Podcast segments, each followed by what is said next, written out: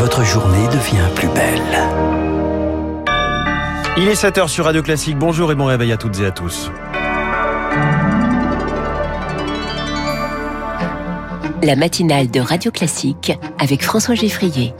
À la une, jamais 203. La troisième dose de vaccin anti-Covid arrive dans les EHPAD. Objectif, mieux protéger les résidents face aux variants Delta.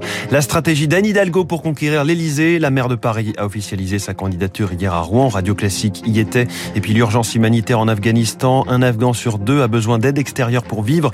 Les Nations Unies se penchent sur la question aujourd'hui. Dans un quart d'heure, l'invité de l'économie, Pierre Goguet, président de CCI France.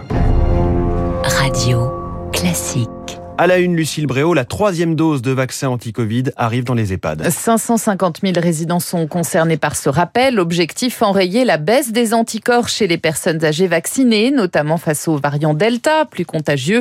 Dans les établissements, Elodie Wilfried, on se prépare.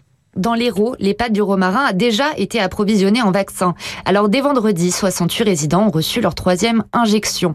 L'adhésion a été plus rapide que pour la première dose, sans pour autant susciter l'enthousiasme, explique Johanna Souille, la directrice de l'EHPAD. On n'a vraiment eu euh, aucun retour de famille euh, qui euh, sont montés au créneau pour nous dire on veut pas faire la troisième injection. Il n'y a pas une confiance aveugle, d'allégresse et en même temps il n'y a pas d'inquiétude non plus. On est un peu dans un contexte, je trouve, où c'est pas on n'a pas le choix, mais quelque part il faut le faire. voilà, on y va, mais c'est pas ça non plus qui va nous sauver quoi. Mais tous les EHPAD n'iront pas au même rythme. En Gironde, Nathalie Maubourguet est médecin dans trois établissements. Elle ne lancera pas le rappel de vaccination aujourd'hui car cette troisième dose lui pose des défis logistiques. On n'est plus dans cette facilité, entre guillemets, de vaccination de masse de la première fois. C'est très hétérogène au niveau de la vaccination. J'ai encore des personnes qui n'ont pas eu leur première dose après leur dernier Covid. Je tiens à respecter les recommandations de la HAS, c'est-à-dire six mois. Dans la plupart des établissements, on n'est pas à six mois de la dernière dose. Donc ça va pas être si simple que ça. La médecin attendra encore quelques jours pour organiser la campagne vaccinale et jauger le nombre de bras pour faire les injections,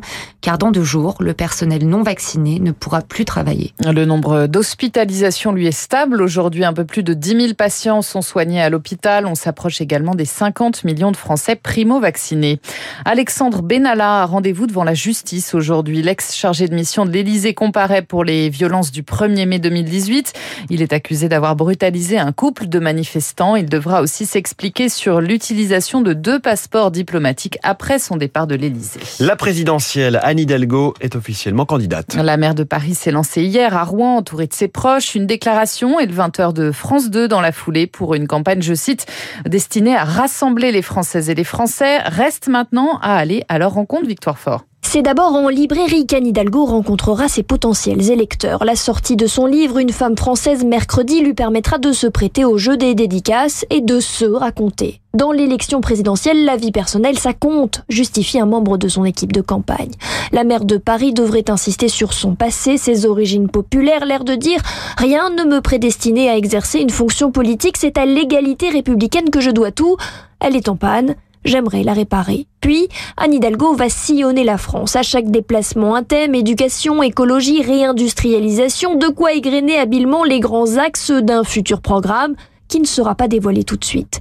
L'agenda d'Anne Hidalgo devrait ressembler à un tour de France des municipalités de gauche pour tisser sa toile et multiplier les relais, avec l'espoir surtout de dépasser dans les sondages les autres, nombreux candidats à gauche. Édouard Philippe, lui, se range derrière Emmanuel Macron pour 2022. L'ancien Premier ministre l'a dit hier sur TF1. Il espère que le chef de l'État sera candidat.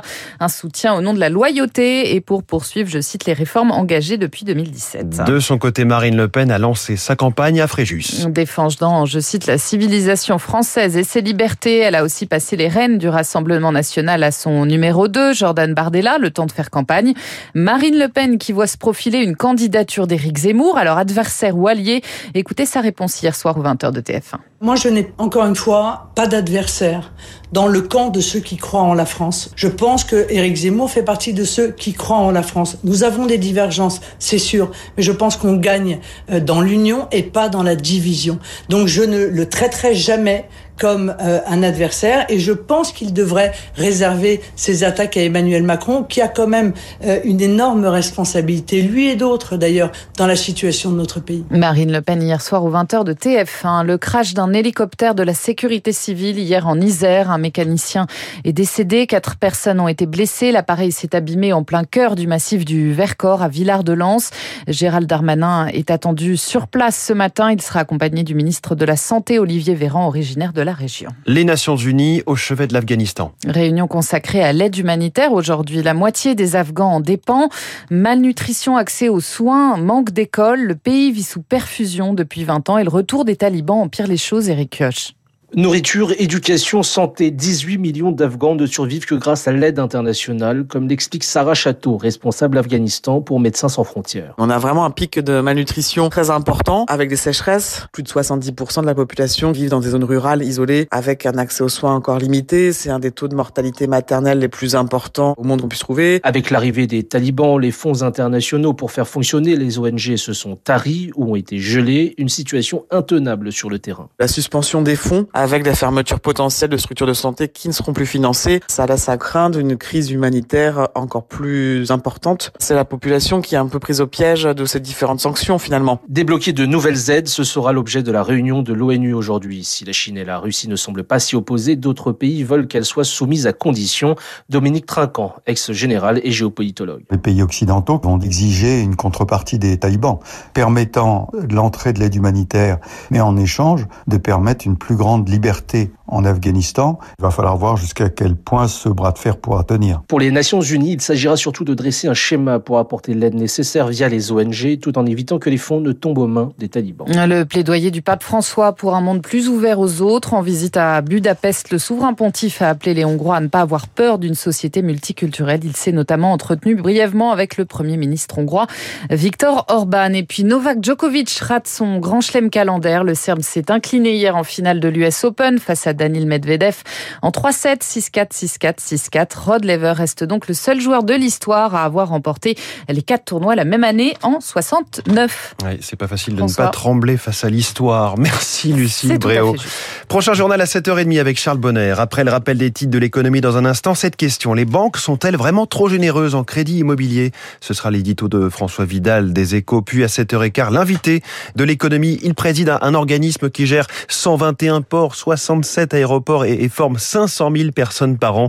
Pierre Goguet, président de CCI France, au cœur des thématiques de réindustrialisation.